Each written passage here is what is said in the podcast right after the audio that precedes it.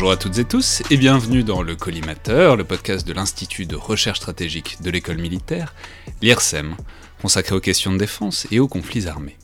Je suis Alexandre Jublin et avant le podcast d'aujourd'hui qui va être consacré à une analyse à chaud en quelque sorte de la guerre ou en tout cas des hostilités entre Israël et notamment le Hamas autour de la bande de Gaza, avec euh, Michel Goya et Joseph Enrotin.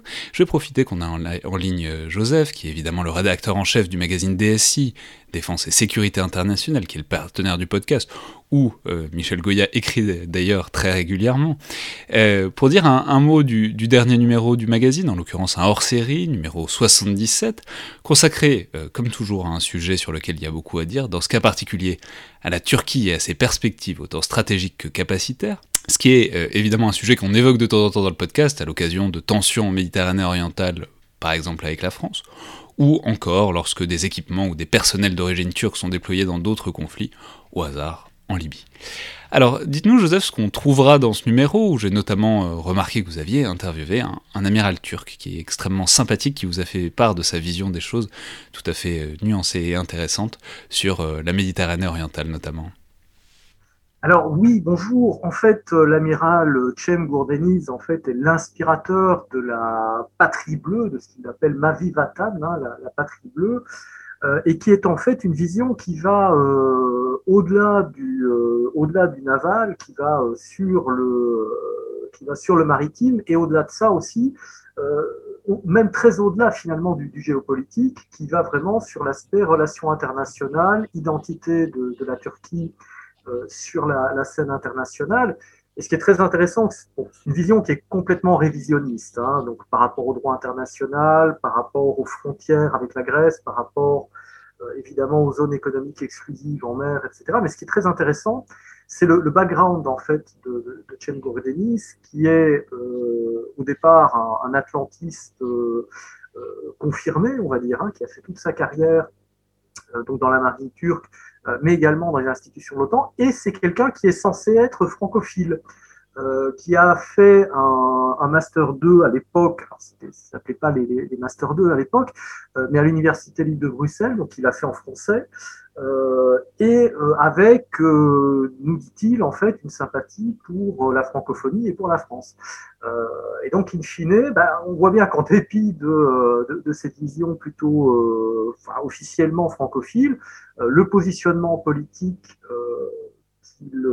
qu'il met en œuvre dans, sa doctrine, en fait, doctrine qu'il enseigne, hein, une doctrine qui a une influence sur la politique étrangère et sur la politique maritime turque, euh, et très clairement est une, vision qui est assez, euh, qui s'oppose en frontal finalement avec euh, la vision française et d'une manière générale la, la, vision européenne des, relations internationales et du droit maritime notamment. Oui, tout à fait. On peut préciser qu'il y, a notamment aussi un article d'Alexandre Sheldon Duplay qui est venu dans ce podcast, qui était venu dans ce podcast pour parler de, la marine chinoise, qui fait un tour, disons, qui fait un peu le, contre-champ de, de, ce qu'affirme euh, cet amiral euh, turc, dont on aura compris que j'évite de prononcer son nom pour ne pas l'écorcher, mais euh, ça permet de faire un, un tour, disons, de, cette question maritime, qui est évidemment particulièrement sensible, mais euh, comme d'habitude, ça, ça, c'est un hors-série qui voit beaucoup plus large. Alors, je sais pas, euh, c'est peut-être euh, l'occasion de parler. Notamment, il y a un article de Pierre Vallée sur la relation entre la Turquie et l'OTAN, qui est particulièrement sensible. Il y a un, article d'Emmanuel Vivenot sur aussi l'industrie militaire turque. Je ne sais pas s'il y en a un que vous voulez particulièrement souligner où euh, il y, y, a un très bon article, euh, à, à, mon sens, de Vincent Touré, donc de la, la, la, Fondation pour la recherche stratégique. Alors, tous les articles sont bons, évidemment, hein, euh, mais celui de Vincent Touré permet de revenir notamment sur la sur l'évolution de la stratégie militaire turque, euh, sachant qu'en fait, elle se déploie euh, sur sur plusieurs axes, sur plusieurs piliers. un pilier qui est en fait celui de la ce qu'ils appellent contre-guérilla. Alors, mon accent turc euh, n'est malheureusement pas au point, euh, mais qui consiste en fait à faire de la, contre-irrégularité par rapport euh, aux organisations kurdes, mais qui dans le même temps impose de par les obligations à l'égard de l'OTAN, d'avoir des, logiques de, défense territoriale. Donc, on n'est plus du tout cette fois-ci sur la contre-irrégularité, on est vraiment sur la régularité à, l'état pur. Et donc, finalement, la stratégie turque doit se dessiner entre ces deux pôles-là, en sachant qu'il y a en plus un impératif de d'autonomie d'autonomie stratégique, notamment en matière d'armement. et en sachant évidemment qu'en arrière-plan de tout cela, il y a des tensions euh, sur la scène politique intérieure qui aboutissent à ce qu'une partie de l'armée se soit fait euh, littéralement décapiter, hein, euh, accusée à tort ou à raison. Pas, littéralement, figurativement, Dieu merci, mais. Alors, figurativement ou dans un certain nombre de cas, littéralement. Il y a quand même eu des disparitions un petit peu inquiétantes. et il y a eu pas mal de gens qui ont été envoyés en, prison ou, ou, expulsés, ou expulsés des forces. Et tout ça, évidemment, crée, si vous voulez, une ambiance qui, euh, qui n'est évidemment pas particulièrement euh, euh, propice au, propice au succès stratégique, mais aussi avec une reprise en main finalement de l'institution militaire directement par Erdogan, avec toute une série d'impératifs liés notamment à l'industrie de défense et ainsi de suite. Donc bref, situation très compliquée. Vincent Touré fait un, très bon point sur la, la stratégie militaire de ce point de vue-là. Très bien, donc je rappelle donc ce numéro 77 de DSI consacré à la Turquie que l'on trouve dès à présent en kiosque, qui ont tous rouvert maintenant, euh, espérons-le. Alors il est temps de passer euh, au thème de l'émission proprement dite, à savoir donc une analyse un peu à chaud des opérations entre Israël et le Hamas, et peut-être aussi d'ailleurs le Hezbollah, qui semble entrer un peu dans la danse avec des, tirs de roquettes depuis un jour ou deux, au moment où on enregistre cette émission, je précise que c'est le jeudi 20 mai, on est à un moment où il semble qu'on arrive vers un cessez-le-feu, mais au moment où on enregistre, on n'a pas encore de certitude totale là-dessus. Ce ne serait pas la première fois qu'il y a un revirement de situation euh, dans, ce, genre de, contexte conflictuel. Mais donc, j'ai le plaisir de recevoir Joseph évidemment, mais aussi euh, Michel Goya. Donc bonjour Michel. Bon. Alors, je rappelle aux rares auditeurs qui ne vous connaîtraient pas, ça fait quelques temps qu'on n'a pas eu le plaisir de vous entendre dans le podcast, que vous êtes colonel euh, de l'armée de terre, aujourd'hui à la retraite, mais vous êtes aussi historien, auteur de nombreux ouvrages, ainsi que d'un blog, euh, La Voix de l'épée, où vous publiez régulièrement des analyses d'histoire et ou de, tactiques militaires. Alors je vais juste citer deux de vos ouvrages qui me sont chers et, dont vous êtes d'ailleurs venu parler dans le podcast, et euh, je peux renvoyer aux émissions qui, en ont été tirées. Sous le feu, euh, La mort comme hypothèse de travail, paru chez Taillandier en 2015, mais aussi un ouvrage paru en 2013 avec Marc-Antoine Briand, Israël contre le Hezbollah, chronique d'une défaite annoncée aux, éditions du Rocher, qui revenait sur la guerre de 2006 d'Israël contre le Hezbollah.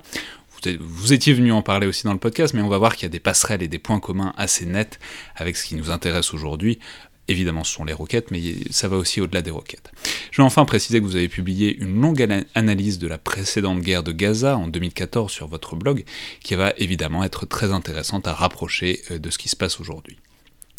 Alors, je pense que les auditeurs l'auront compris avec ce, casting en quelque sorte, ce qui va nous intéresser aujourd'hui euh, sur les affrontements en cours depuis, euh, disons, le 9-10 mai, c'est essentiellement le volet militaire, à la fois tactique mais aussi capacitaire.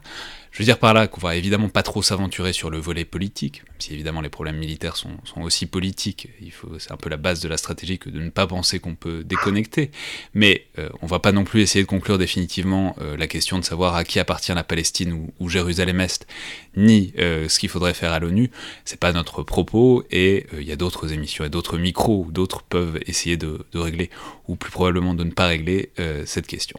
Mais c'est donc un conflit qui est intéressant d'un point de vue militaire parce que comme dans certains autres conflits ouverts récents, comme celui par exemple euh, du Haut-Karabakh, on a vu des choses qui sont vraiment dignes de, réflexion et d'analyse sur ce qui peut se faire militairement aujourd'hui. Évidemment, ce sont les grandes images, euh, vidéos, photos de roquettes interceptées par l'Iron Dome, euh, le, dispositif anti-roquette israélien. Mais j'aimerais avant tout commencer par un bilan très provisoire, alors qu'on se rapproche apparemment d'un cessez-le-feu. C'est-à-dire, Bon, le Hamas a tiré beaucoup de roquettes, alors à l'heure actuelle on serait environ à 3700 roquettes euh, tirées en direction d'Israël. Israël aurait fait un certain nombre de frappes. Euh, commençons par là. Qui a accompli quoi dans ce conflit et qui a montré quoi euh, tant du point de vue du Hamas des roquettes, tant que du point de vue des capacités de réaction, de, de défense puis de réaction de la part d'Israël. Je ne sais pas qui veut commencer. Bah, Michel Goya. Oui, en fait, euh, il y a quand même un air de déjà-vu hein, dans, ce, dans tout ce qui se passe depuis une semaine, même des déjà-vus et revus pratiquement. Hein.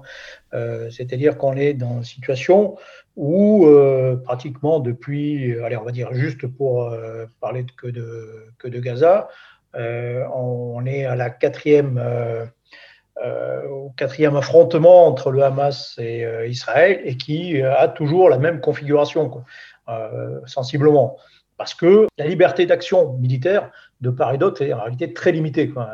C'est-à-dire que, pour le dire très simplement, euh, les forces du Hamas et de ses alliés ne bah, peuvent pas pénétrer en Israël parce que ce serait euh, d'abord très difficile matériellement et se ferait massacrer, pour le dire euh, simplement.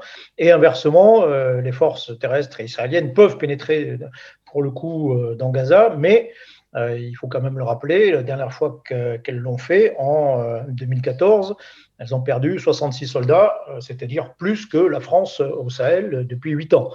Euh, donc c'est quelque chose qui est difficile. Et donc on est dans une situation de, bah, dissuasion mutuelle. On est un peu euh, avec deux forteresses un peu accolées et euh, qui n'ont pratiquement plus comme capacité que de faire pression sur l'autre par la troisième dimension, par les roquettes d'un côté, par des frappes de différents types de l'autre. Et en gros, il s'agit de faire pression sur l'autre dans une sorte de, je dire, de poker un peu meurtrier euh, jusqu'à ce que voilà, il y en a un qui craque euh, ou que les deux s'entendent pour mettre fin à la guerre.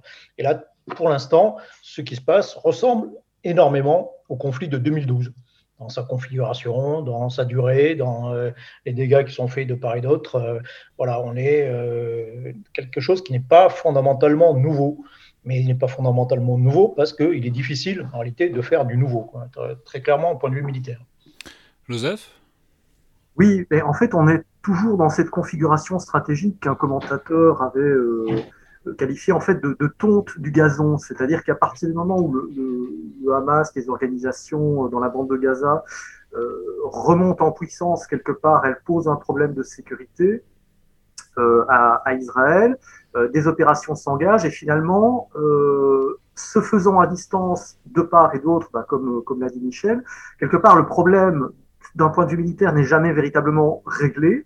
Euh, donc il y a une espèce de, d'endiguement, si vous voulez, de la part d'Israël à l'égard de, Gaza qui se crée euh, par voie aérienne et par toute une série de dispositifs, parce que au-delà des, raids aériens en tant que tels, il y a en amont euh, un process de surveillance constante certains pourraient dire d'occupation aérienne quelque part de, l'espace de Gaza, mais in fine, rien n'est jamais réglé. Et puis, bah, de temps en temps, effectivement, on, remet un petit peu les choses d'équerre dans, l'équilibre entre les, entre les deux acteurs, sauf que bien évidemment, cela ne débouche pas euh, sur un, règlement en, bonne et due forme. Cela ne fait jamais que proroger finalement les, les conditions euh, préalables d'un nouveau conflit, d'une nouvelle itération.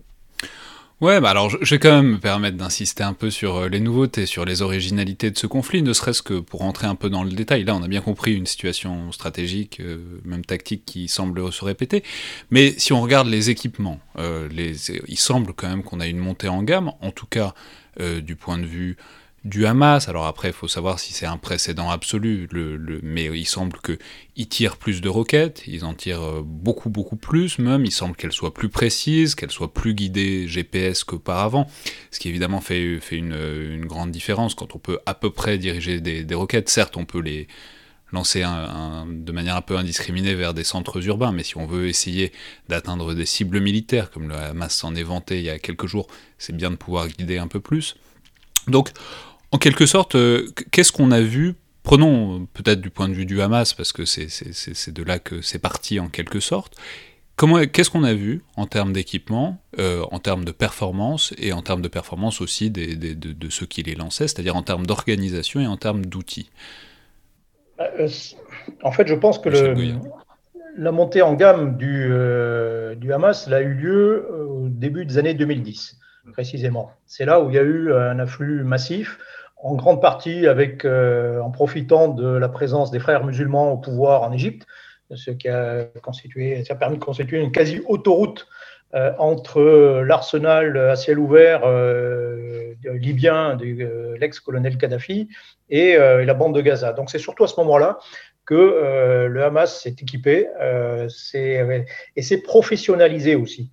Euh, c'est-à-dire qu'il est monté en gamme, euh, c'est pas simplement des équipements, c'est aussi des. Euh, alors on parle beaucoup des roquettes, on parle beaucoup de, de, de capacité de frappe, mais ce qui est peut-être le plus nouveau, alors c'est peut-être un tropisme personnel, mais c'est qu'en réalité ils ont constitué une infanterie de bonne qualité. C'est ça. pour donner un, un exemple un peu, un peu macabre, c'est-à-dire que pendant l'opération Plomb durci israélienne en 2008-2009, en gros, dans les combats, il y avait pour 40 combattants du Hamas, qui, enfin, pour un combattant euh, israélien qui tombait, il y en avait 40 du Hamas.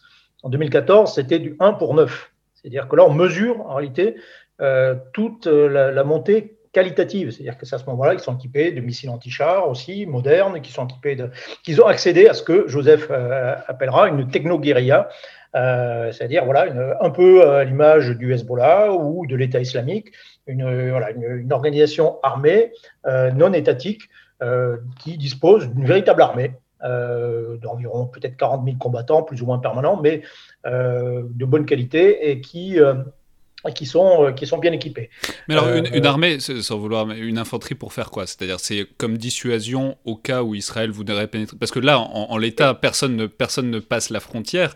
Donc, euh, l'infanterie, en quelque sorte, elle est. Il y, a, il y a tout un jeu d'obus de, et de cuirasses, quand même, entre, entre les deux. C'est-à-dire que les, les Palestiniens essaient de, en permanence de franchir cette barrière qui, qui les bloque, qu'ils essaient de contourner par des tunnels, par exemple, par euh, ils ont constitué des unités du LM, par exemple, pour essayer de passer par, euh, par-dessus. Ils ont, ils ont fait des raids euh, par, par la mer, etc.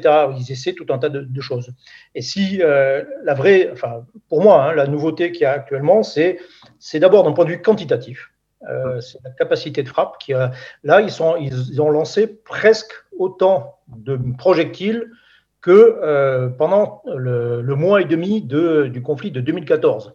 Donc là, là, il y a un stock d'un seul coup, on s'aperçoit qu'ils ont un volume. Alors, est-ce qu'ils sont capables de tenir euh, longtemps dans la durée euh, une telle cadence de tir? Je ne sais pas.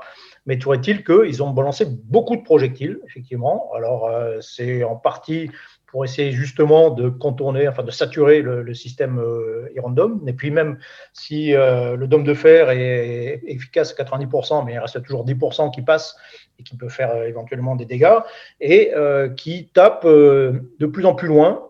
effectivement, ils, ont des, ils peuvent couvrir maintenant une grande partie du territoire d'Israël, et donc ils peuvent sélectionner aussi un certain nombre de cibles, de cibles économiques, de cibles industrielles, des aéroports, des choses comme ça, qui peuvent paralyser le, pays.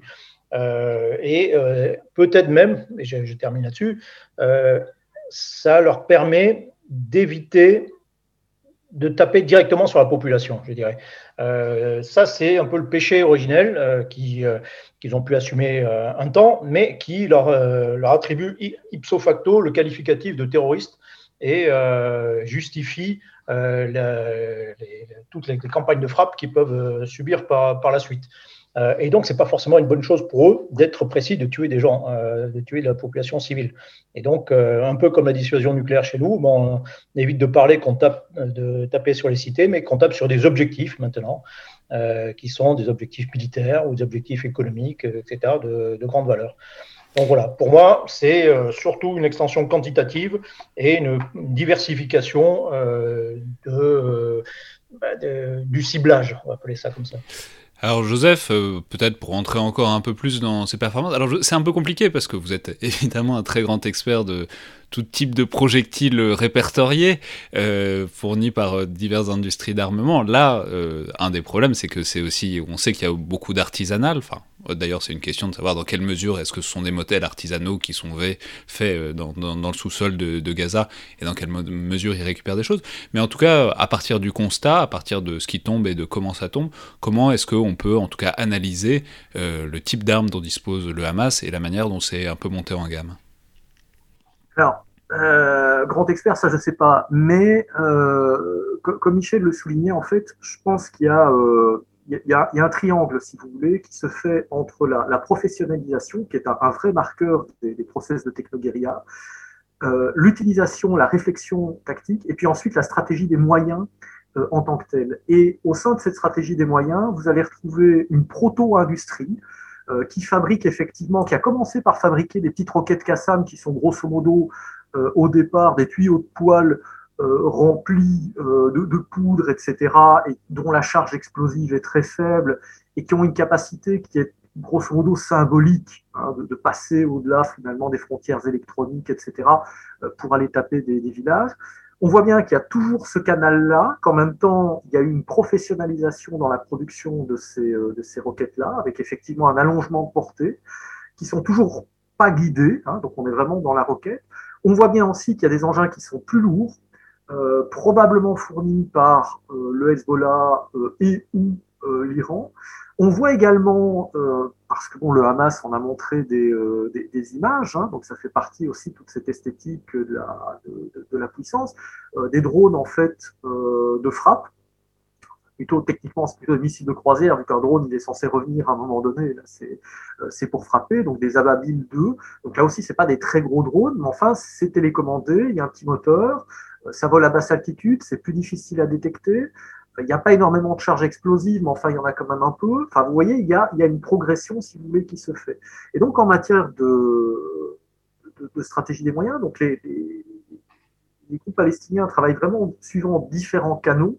Euh, en cherchant à multiplier, euh, en cherchant à multiplier les, effets. Ceci dit, euh, je, différerais peut-être un petit peu de, ce que disait Michel, parce que je pense que chez certains Palestiniens, dans, certains groupes. En tout cas, le fait de frapper des civils est clairement assumé, alors non pas pour tuer des civils pour les, comment dirais-je, pour le plaisir de les tuer, mais pour provoquer en fait, dans une logique très douétienne finalement, hein, donc de, qui renvoie à, à Guillaume Douai, euh, une vision où quelque part Israël ne serait pas en mesure d'assurer la sécurité de ses populations, et donc si vous voulez, de, saper euh, la légitimité du gouvernement israélien euh, aux yeux de la population israélienne. Protégez-moi finalement de, toutes ces vagues de, roquettes, et si vous n'êtes pas capable de me protéger, eh bien c'est qu'il y a un problème et je vais remettre en question votre légitimité, ainsi de suite. Donc chez certains Palestiniens, je pense qu'il y a cette vision-là.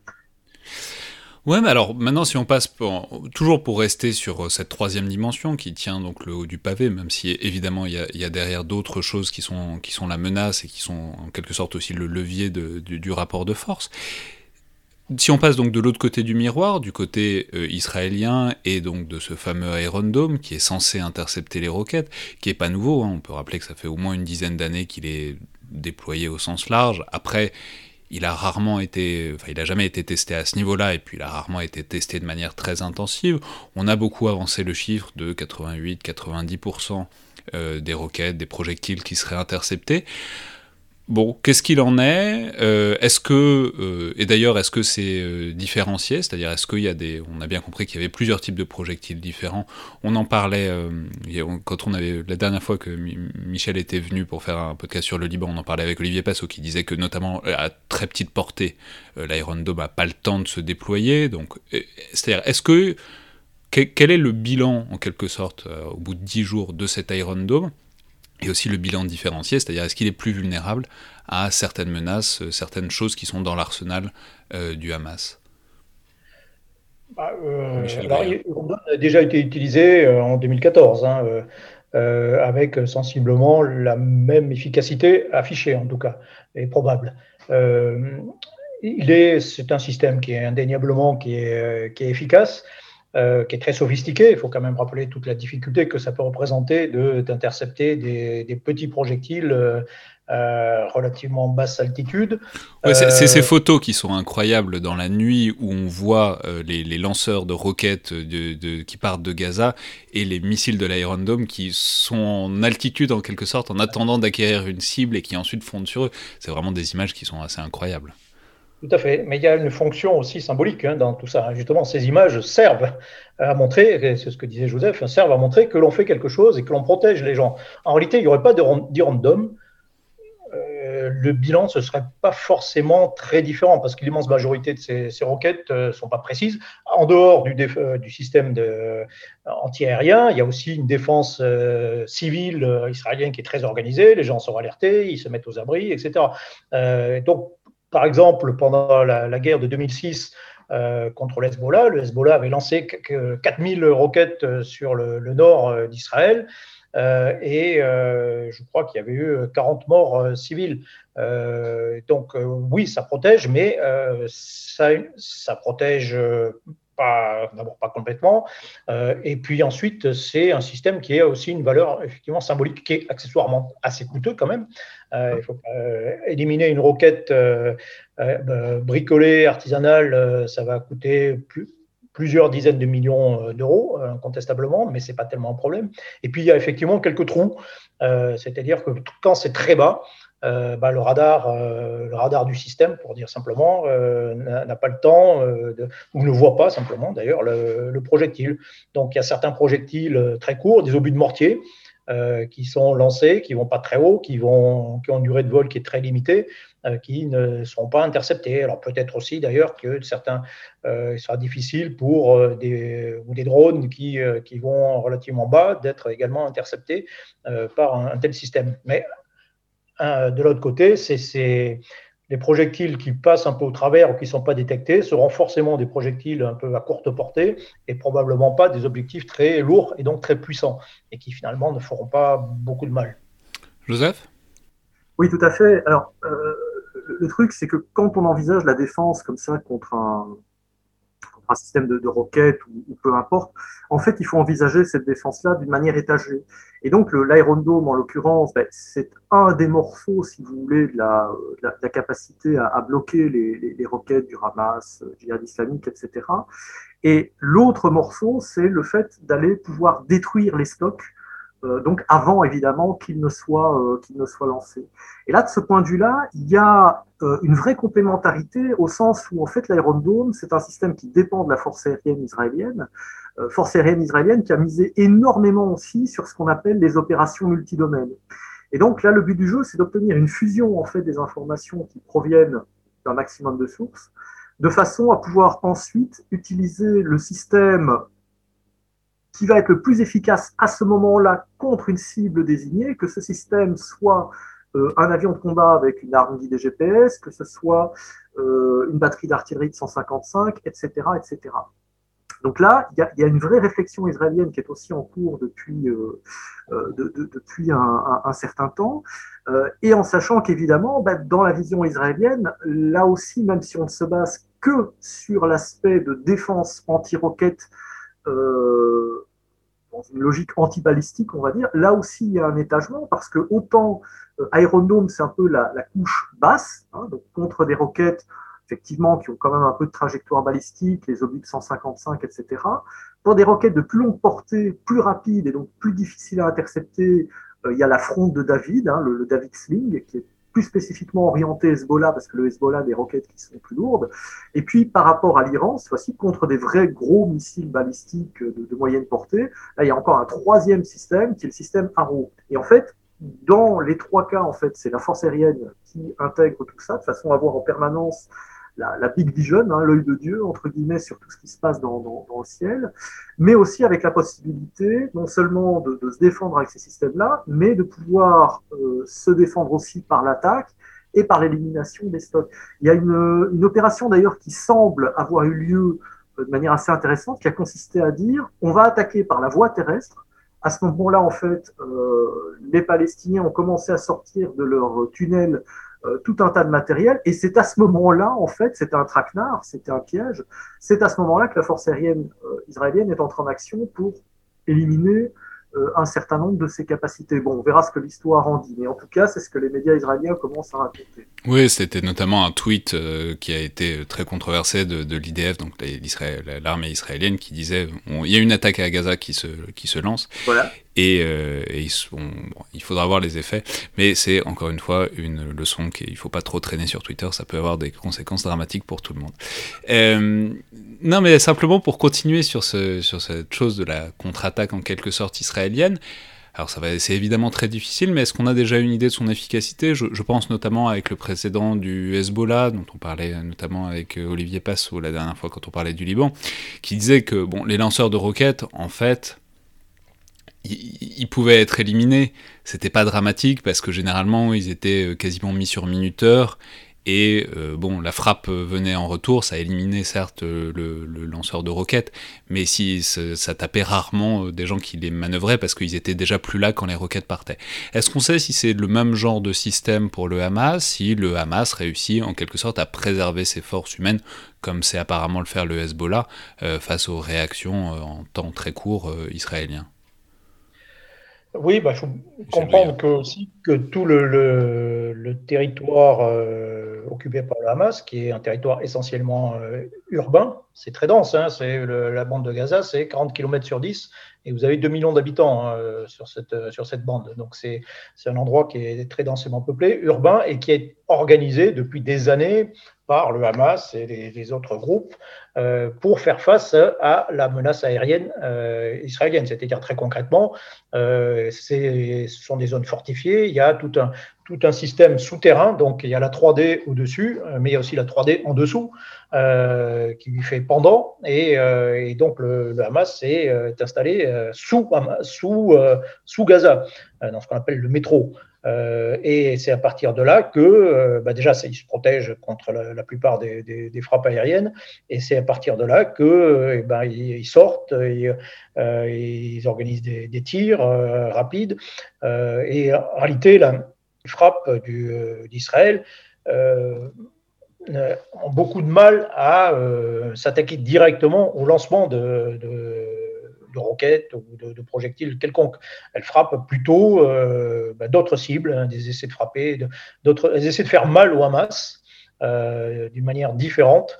Euh, en tapant sur possible sur des, leaders qui ont été identifiés, qu'on positionnés, on essaie de décapiter, on essaie d'obtenir, enfin de frapper des objectifs militaires ou des objectifs symboliques. Donc on essaie de faire mal. Euh, c'est une guerre de pression de part et d'autre, hein, euh, avec cette particularité que euh, c'est une guerre de pression où on tape surtout globalement sur les civils, quoi, où les, les, combattants, les soldats s'affrontent relativement peu. En revanche, on tape, on fait pression. C'est une guerre de stress, et pas que de stress, mais globalement, on fait une pression psychologique sur l'autre pour, pour le faire craquer. Ouais, d'où l'intérêt, enfin la, centralité absolue dans ces cas-là, évidemment, du renseignement, puisque pouvoir euh, déclencher euh, des frappes sur, par exemple, les maisons de leaders du Hamas, comme c'est apparemment le cas depuis quelques jours, et faire traquer euh, Mohamed Deif, donc qui serait le, chef militaire du Hamas, ça implique de travailler en renseignement à flux tendu, mais bon, ça, on peut, supposer qu'Israël le fait quand même depuis un paquet d'années à Gaza. Joseph, vous vouliez ajouter quelque chose? Alors oui, en fait, il y a il y a quelques années de ça, un, ancien général israélien, Reuven Benkler, euh, parlait de notion de champ de bataille vide. Euh, alors en l'occurrence, c'était par rapport au Hezbollah et à la, plaine au sud du, Litanie, euh, mais le descriptif quelque part de la zone de bataille qu'il avait, en, tête à la suite des opérations de, 2006, c'était de dire voilà, la plupart du temps dans la journée, finalement, il ne se passe rien. Il y, a des gens qui vaquent à leurs occupations et ainsi de suite. Mais quelques heures par jour, ces gens-là, entre guillemets, se, transforment en combattants. Ils disaient, voilà, le problème pour Israël aujourd'hui, c'est de réussir à euh, attraper ces gens-là ou à éliminer ces gens-là au moment où ils deviennent combattants, c'est-à-dire avant qu'ils ne portent atteinte euh, à Israël euh, et alors qu'ils sont légitimes à être ciblés parce que combattants. Et donc la, vision qu'il avait, c'était de dire, ben voilà, en fait, il faut développer un maillage en termes de drones suffisamment euh, dense et suffisamment conséquent euh, que pour pouvoir repérer des comportements qui soient des comportements de combattants, voilà, quelqu'un qui met en batterie des, roquettes, etc. Sachant qu'évidemment, les roquettes les plus problématiques sont les plus lourdes, et bon, les, plus lourdes sont aussi celles qui demandent le, plus de matériel, de temps, etc., pour être mises en œuvre, et donc qui laissent un petit peu plus de temps euh, finalement aux opérateurs du, renseignement et aux analystes images pour pouvoir dire ok ces gens-là sont, sont, problématiques ou pas.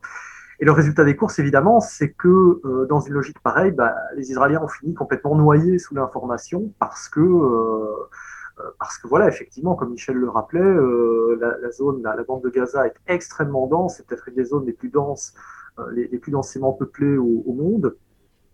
et donc, effectivement, on va commencer à, pouvoir repérer des comportements suspects à gauche à droite, c'est virtuellement impossible, et d'autant plus qu'il y a, euh, je ne sais plus quel était le décompte qu'avaient fait euh, les, Nations Unies du nombre de bâtiments euh, qu'il y avait dans, dans, la bande de Gaza et d'un certain nombre de bâtiments qui pouvaient être utilisés, alors soit pour stocker des, munitions, soit pour tirer des, munitions, avec toutes les problématiques à côté de, à côté de cela de boucliers humains, etc., etc. Et bon, c'était juste, euh, c'était juste affolant. Donc effectivement, oui, il y a une dimension de renseignement euh, qui est absolument phénoménale et dont on a finalement que très peu de dégage que très peu d'indices. On se doute bien qu'évidemment, il y a du, renseignement humain, qu'il y a du renseignement par voie d'imagerie, etc., etc. Mais jusqu'à quel point et avec quelle capacité, là, les Israéliens se taisent dans toutes les langues, pratiquement.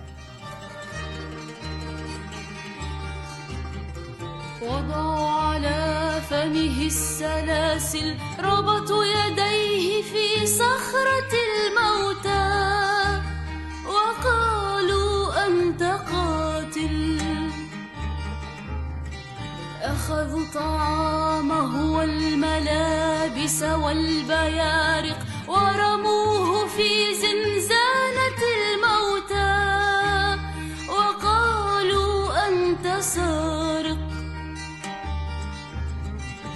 طردوه من كل المرافق أخذوا حبيبته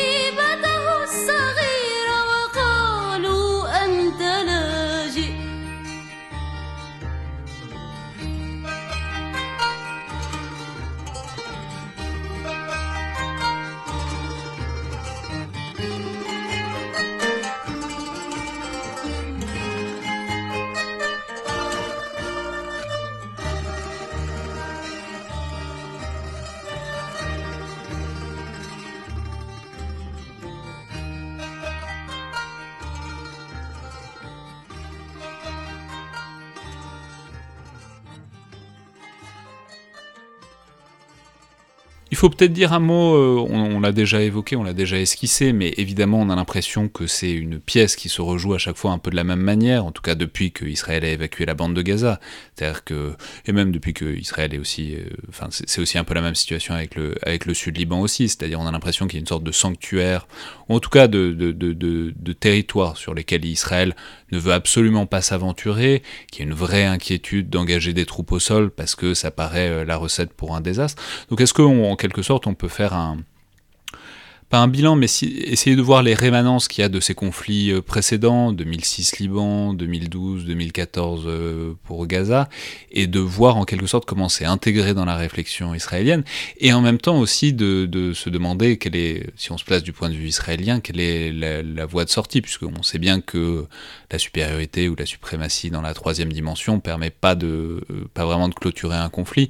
Donc, en quelque sorte, d'où vient cette peur et comment est-ce qu'ils vont réussir à sortir de cette porte? Parce que s'ils veulent se débarrasser de cette menace, il va bien falloir euh, pénétrer quelque part à un moment. Euh, c'est, euh, je suis allé en Israël en fin 2004 et à l'état-major des armées à Tel Aviv. Et là, il y a un officier qui nous expliquait, donc on est fin 2004, qui nous, expliquait, ben, pour nous, le problème palestinien est résolu. parce que voilà, nous avons établi une barrière de sécurité euh, il n'y a plus d'attentats euh, sur le sol euh, israélien. donc plus d'attentats, plus de problèmes. Et nous, on, va, on évacue, on a évacué le sud du Liban, on va évacuer la bande de Gaza. Et ça, c'était l'occupation qui nous posait beaucoup de problèmes, y compris les problèmes militaires. Hein. Il y a 1000 soldats israéliens qui sont morts au Liban. et, on contrôlera à distance.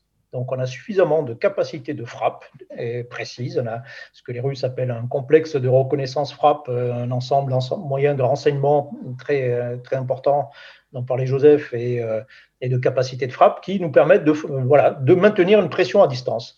Et ce faisant, bah, ils ont laissé finalement le terrain à leurs adversaires, au Hezbollah, au Liban, au Hamas dans Gaza, qui ont occupé le terrain, qui l'ont organisé et qui se sont adaptés eux-mêmes. La première adaptation, c'est quand même de ces organisations face à la menace euh, israélienne. Et depuis, euh, bah, les Israéliens bah, ont un peu de mal à sortir de, ce modèle, si tant est qu'ils veuillent en sortir. Euh, on parle, Joseph rappelait l'expression tondre le gazon, mais peut-être que ça leur suffit en réalité. De dire, voilà, bah, de temps en temps, remet, on remet une pression et on assure la sécurité, on montre qu'on on assure la, sécurité. Finalement, ces guerres ne sont pas si meurtrières que ça euh, pour, euh, pour nous, Israéliens. Bah, donc, ça peut, on peut se contenter euh, de continuer comme ça éternellement. Quoi. Et c'est intéressant parce qu'on voit aussi du coup que, en quelque sorte, le seuil d'intolérabilité a évolué pour Israël. C'est-à-dire, au, début, il s'agissait de combattre les attentats suicides en plein milieu de Jérusalem ou de Tel Aviv, etc. Et c'était ça le danger. Les roquettes, c'était quasiment un danger secondaire par rapport au danger terroriste dans le cœur d'Israël. Aujourd'hui, les roquettes, euh, c'est intolérable. on voit qu'en quelque sorte, la ligne bouge un peu, ce qui est évidemment aussi un problème politique pour le gouvernement israélien, parce que si on veut plus aucune attaque, évidemment, on mesure qu'il faut quadriller un territoire de manière euh, autrement plus euh, extensive. Joseph, peut-être? Alors oui, en fait, il y a, je pense, que Michel a raison. Euh, c'est-à-dire que finalement, voilà, on est dans une logique d'endiguement euh, d'un problème donné euh, sur Gaza, d'un point de vue, on va dire, tactico-opératif. d'un point de vue stratégique, finalement, Israël a réussi à diviser on dirais-je, la, Palestine, quelque part, parce que d'un côté, on se retrouve avec Gaza, mais d'autre côté, on a la Cisjordanie, euh, qui ne sont pas tout à fait sur les, les, les mêmes longueurs d'onde politiques. c'est le féminisme du siècle, Joseph. C'est le féminisme du siècle. Et, euh, et, donc, au final, bah, c'est un bon vieux classique, hein, euh, diviser, euh, diviser pour régner, quelque part. les deux, comment dirais-je, les, deux territoires finalement sont contrôlés effectivement plus, bah, plus ou moins à distance, et puis bah, par toute une série de, de, techniques et de, tactiques. Et finalement, c'est vrai que même la période euh, où on a vu des, attaques en fait par, euh, poignardage hein, sur, le sol israélien, bah, quelque part tout cela s'est calmé. L'armée israélienne depuis euh, grosso modo, enfin depuis 2-3 ans, accorde beaucoup plus d'importance en fait à la, haute intensité, avec bah, toute une, réflexion, ça Michel en, parlera beaucoup mieux que moi, mais finalement de s'interroger finalement par rapport à ce qui s'est passé après 2006 face, euh, face au Hezbollah, mais aussi de constater que ben, aux portes d'Israël, euh, il y a une guerre civile extrêmement violente qui s'est euh, déroulée en, en, Syrie avec un acteur proto-étatique extrêmement puissant euh, qui évidemment ne, porte pas Israël dans son cœur, etc., euh, etc. Et donc avec la nécessité de rebasculer finalement sur le versant haute intensité. Donc il y a toute une série de réformes qui sont en train d'être mises en, route euh, par rapport à cela, de formation d'unités blindées et de, réflexion sur la puissance aérienne stratégique, etc., etc. Et qui finalement montrent que, bah oui, l'état-major israélien se, désintéresse un petit peu bah, d'une situation bah, qu'il pense être sous contrôle par rapport à Gaza. Quoi. Ouais, alors justement, parlons, c'est peut-être le moment de, basculer un peu vers l'extérieur, puisque c'est évidemment, comme toujours, mais un conflit sur lequel euh, l'étranger vient se déverser d'une manière ou d'une autre. On a parlé un peu tout à l'heure, on parle depuis tout à l'heure du Hezbollah, qui euh, est dans une... D'ailleurs, une alliance qui est toujours un peu curieuse avec le Hamas, si on songe aux, tensions confessionnelles sunnites-chiites, le Hezbollah étant évidemment une force chiite sous perfusion notamment iranienne, le Hamas étant quand même plutôt une force euh, sunnite, même si euh, le, Hamas est aussi en conflit avec d'autres forces sunnites. Mais bon, il y a quand même une sorte de perfusion, d'injection euh, de matériel qui vient de l'Iran par le Hezbollah. Alors est-ce qu'on peut peut-être en dire un peu un mot, c'est-à-dire qu'est-ce que ça dessine en quelque sorte, qu'est-ce que ça dessine aussi en termes de soutenabilité, parce que c'est, on en a parlé un petit peu, on l'a évoqué avec l'Iron tout à l'heure, mais c'est la question, c'est de savoir, bon bah voilà, ils ont tiré 3700 roquettes, c'est beaucoup, euh, combien de temps ça peut durer? Est-ce qu'ils en ont encore beaucoup? Est-ce qu'elles viennent d'ailleurs? Et euh, la question se posera aussi évidemment côté israélien. Euh, bah oui, alors pour cette soutenabilité, tous les conflits précédents n'ont jamais duré plus de. Le plus long, ça va être 2014, ça a duré de mémoire cinq semaines. Au bout de cinq semaines, on avait épuisé un petit peu toutes les, possibilités de part et d'autre. Euh, il y a un problème de stock, du stock de roquettes, mais il y a aussi peut-être un problème de stock de missiles aussi euh, du dôme de fer. Euh, et voilà, donc il est, probable, et comme ça semble se dessiner, que les deux adversaires ayant atteint à peu près leurs objectifs qui sont pour beaucoup des objectifs internes. Hein. une opération militaire, elle vise toujours plusieurs publics. Euh, ça vise parfois l'ennemi, euh, enfin normalement souvent l'ennemi, mais ça vise aussi peut-être les alliés, euh, des rivaux, ça vise aussi l'opinion publique, etc. Donc il faut toujours se demander à qui, qui, qui, est visé réellement par, par le, le, conflit. Et donc, si on considère que les objectifs premiers sont essentiellement politiques, politiciens, je dirais presque internes, de part et d'autre, hein, le Hamas qui se positionne vis-à-vis de son rival, euh, qui vient juste euh, d'annuler des élections qu'il aurait certainement perdues. du côté de Netanyahou également, qui est en position politique délicate et qui peut en profiter pour soit se repositionner en, tant qu'homme fort assurant la sécurité. Ces objectifs, ils sont finalement ils sont atteints. ils sont atteints. Donc, les deux adversaires peuvent s'entendre comme ils l'ont fait dans le passé pour, pour s'arrêter là. On notera que, dans, comme dans le cadre du Hezbollah ou même dans le cadre du Hamas, c'est que euh, depuis 2006, avant 2006, euh, le Hezbollah, Israël s'affrontait quand même assez régulièrement, et puis 2006, ça s'est arrêté. C'est-à-dire qu'il y a eu un niveau, un pic d'intensité euh, qui a dissuadé un peu les deux adversaires quand même de se reconfronter quand même à, nouveau. Il y a eu des dégâts de, de part et d'autre.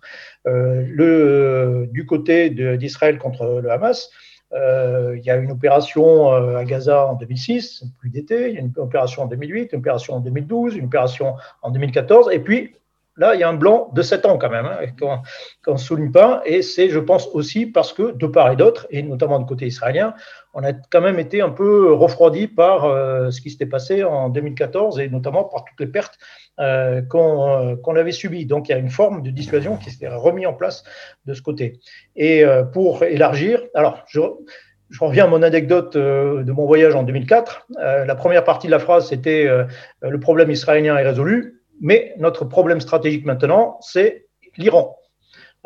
et voilà ce qu'ils appellent le troisième cercle, le cercle lointain, alors qui est plus très lointain puisqu'il y a des Iraniens en Syrie, euh, c'est notre problème premier. Et euh, on en parle assez peu, mais il y a quand même une guerre. Israël est, en guerre euh, en Syrie, en réalité. Hein. il a multiplié un certain nombre d'actions, d'opérations, une sorte de campagne aérienne fragmentée sur toute la durée du conflit, où elle tape régulièrement sur, sur Israël et sur le Hezbollah en faisant justement ce qui est intéressant, c'est qu'elle cloisonne le terrain, ne tape pas au Liban, elle ne tape pas le Hezbollah au Liban, mais on est déjà dans un premier palier d'escalade euh, en Syrie. Euh, et donc, euh, on est déjà dans un conflit qui est, qui est international, qui est, qui, est, plus large, mais dans lequel bah, les, deux adversaires sont quand même relativement prudents, que qu'il s'agisse de, l'Iran et de tous ses alliés, et d'Israël de l'autre côté, dans, dans l'affrontement, malgré toutes les, toutes les déclarations et proclamations que l'on a pu euh, empiler depuis des années, de part et d'autre, euh, bah, finalement, euh, ça, reste relativement bas dans, dans l'échelle de, dans l'échelle de, la violence. Joseph?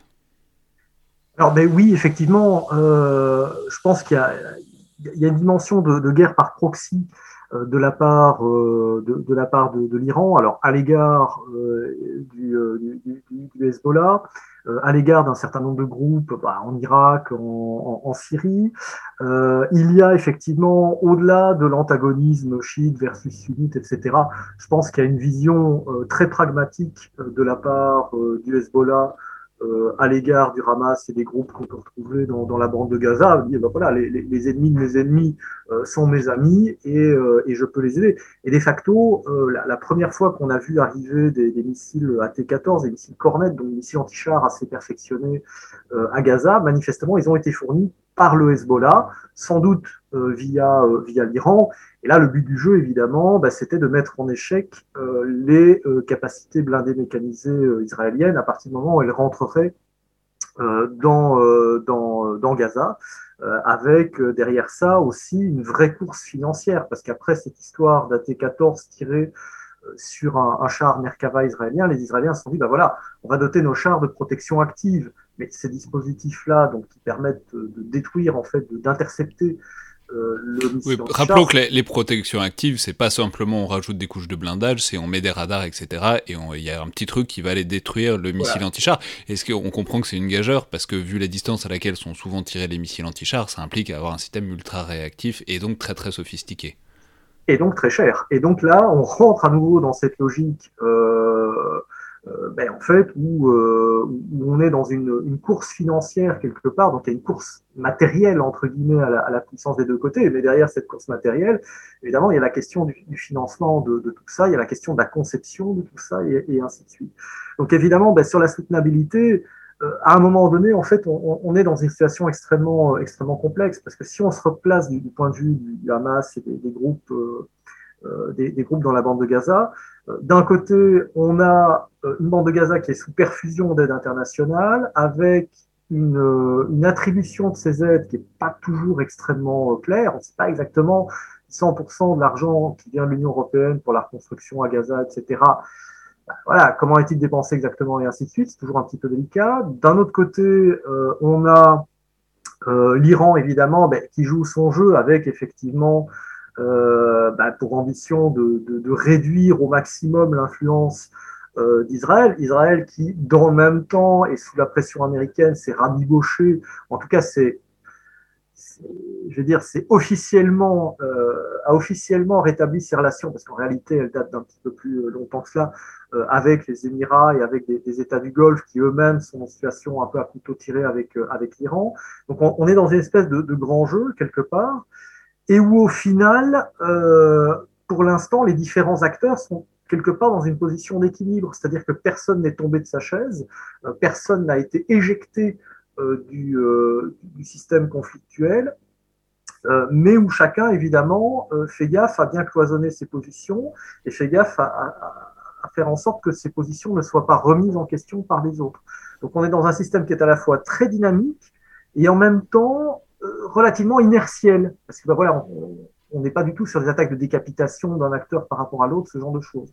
Donc on est sur quelque chose de très dynamique et de très inertiel en même temps. Très paradoxal comme, comme situation. Ouais, et alors juste, euh, puisque vous avez introduit les États-Unis dans, dans, la discussion, euh, disons-en un mot peut-être, mais ne serait, on peut le prendre par exemple du point de vue euh, capacitaire et militaire aussi, c'est-à-dire par exemple les missiles de l'Iron Dome, d'où viennent-ils? C'est-à-dire dans quelle mesure on sait qu'Israël est d'une manière générale sous, pas perfusion pour le coup, mais sous, aussi sous aide constante de la part des États-Unis, euh, aussi bien pour l'aviation que pour les F-35 que, pour tout un tas de choses. C'est-à-dire, du coup, quel levier est-ce que ça donne éventuellement euh, aux États-Unis pour euh, éventuellement faire pression? Et donc, parce que dans quelle mesure est-ce que les, les, Israéliens sont parfaitement autonomes, par exemple, pour gérer des problèmes comme celui de Gaza? J'y pense parce que parce que on a vu que ça bougeait peut-être un tout petit peu du côté démocrate aux États-Unis. On va pas entrer dans la question de l'influence et de, politique d'Israël dans la vie politique américaine, parce que c'est tout un chantier. Mais en tout cas, est-ce que euh, de ce côté-là, il y aurait éventuellement des marges de manœuvre pour un conflit comme Gaza, ou est-ce que de toute façon Israël est tout à fait souverain en termes de militaires et en termes de ses équipements et peut continuer quoi que disent et quoi que fassent les États-Unis pendant un certain temps? Euh, bah, Oui, Israël est relativement euh, relativement souverain et relativement autonome pendant, effectivement, pendant un certain temps. Et même d'ailleurs, même sans, sans, même parler de l'aide américaine, ne peut pas non plus mener des opérations de haute intensité pendant très longtemps, mmh. ne serait-ce que parce que ça, bah, ça plombe une, la vie du pays, quoi. ça paralyse le, le, une grande partie de la vie du pays quand vous mobilisez des dizaines de milliers de réservistes. Euh, par exemple, bah, ils font pas autre chose, quoi, euh, etc. Euh, donc c'est pour ça que les guerres israéliennes sont toujours des guerres malgré tout courtes.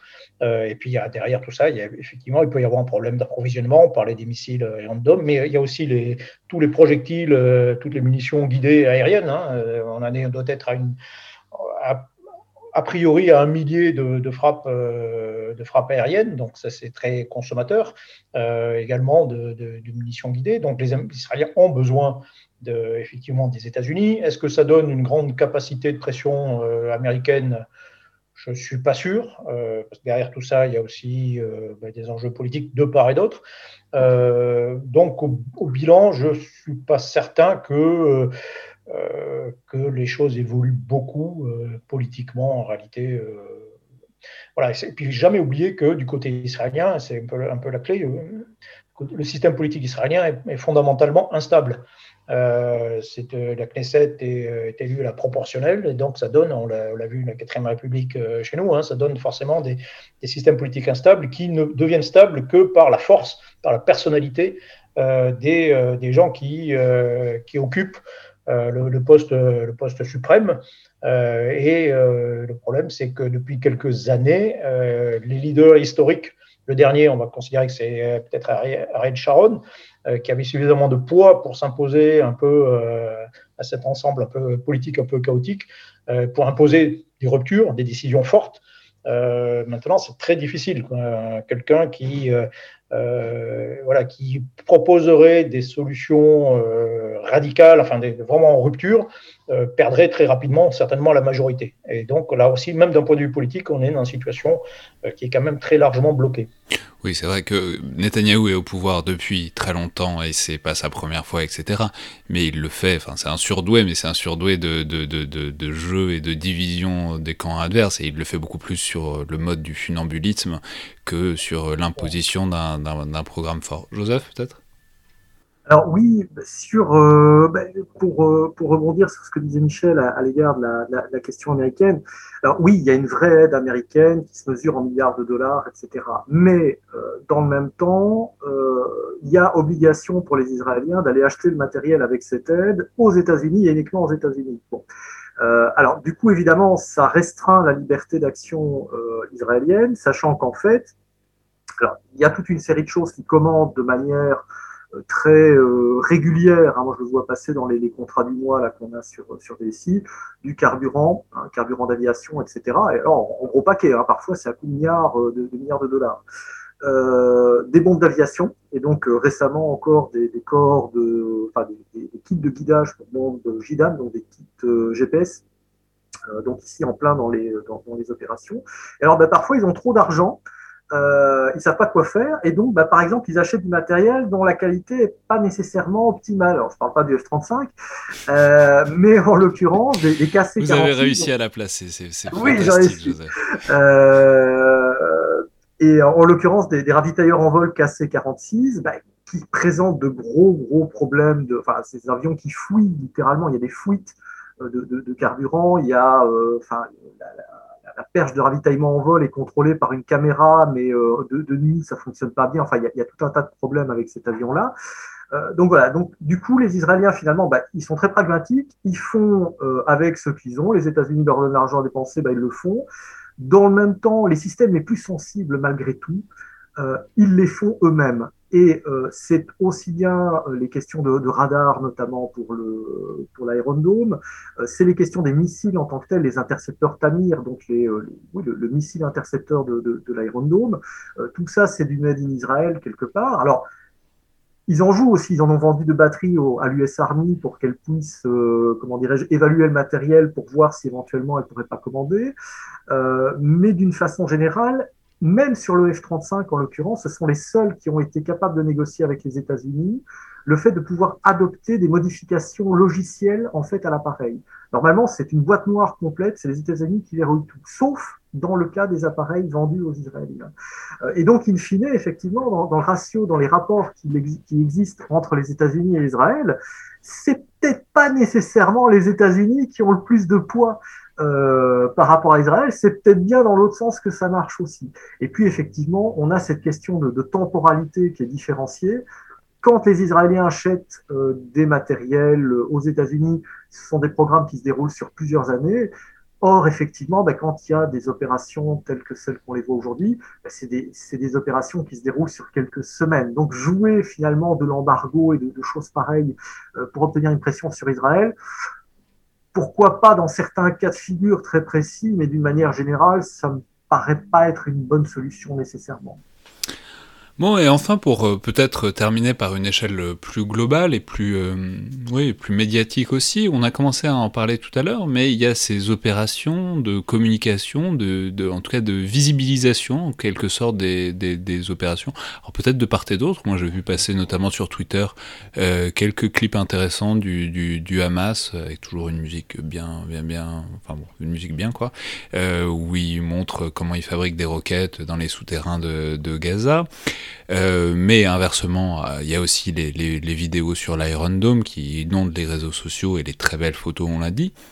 Puis dans une certaine mesure, ça me fait un peu penser euh, dans ce que fait Israël à, à leurs opérations qu'ils ont faites à un moment contre le Hezbollah. On en parlait avec Olivier Passot quand ils ont injecté du béton à haute pression dans les souterrains pour que ensuite ce soit bien visible, bien bien viral.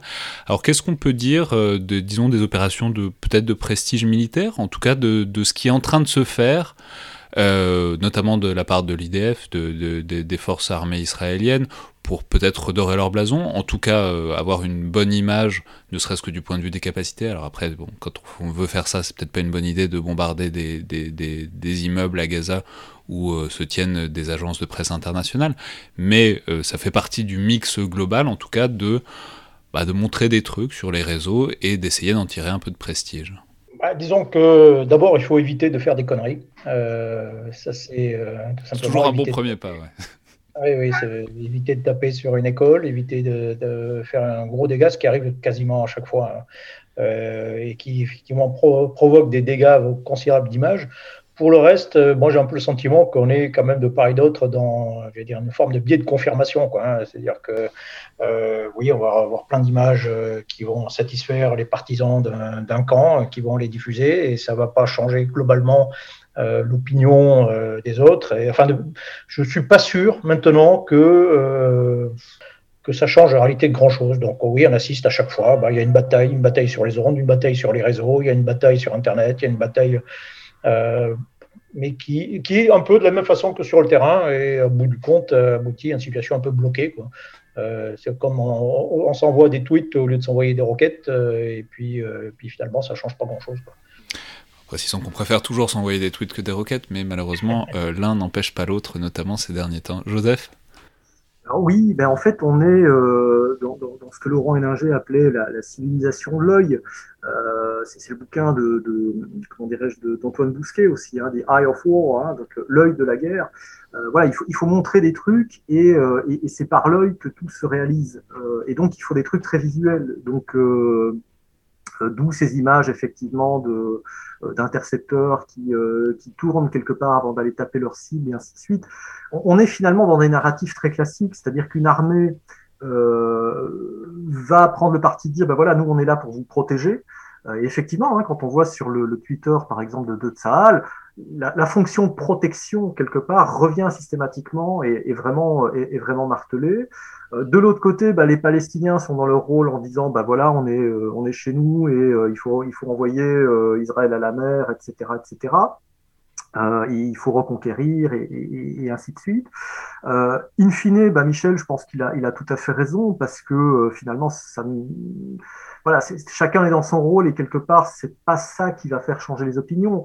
Euh, et d'une manière générale, le, conflit politique avec tout l'antagonisme et toute la violence politique qu'il y a derrière, ben, il est préexistant quelque part à toutes les, les, les stratégies d'influence que les uns les autres peuvent mettre en place et il survivra quelque part à ces stratégies d'influence. En attendant, ben voilà, c'est une composante comme une autre. Hein, euh, euh C'était Hervé il dit voilà, ben dans la, la, stratégie militaire, il y a la stratégie opérationnelle, hein, faire la guerre, il y a la stratégie des moyens, s'équiper pour la guerre, mais il y a la stratégie déclaratoire aussi.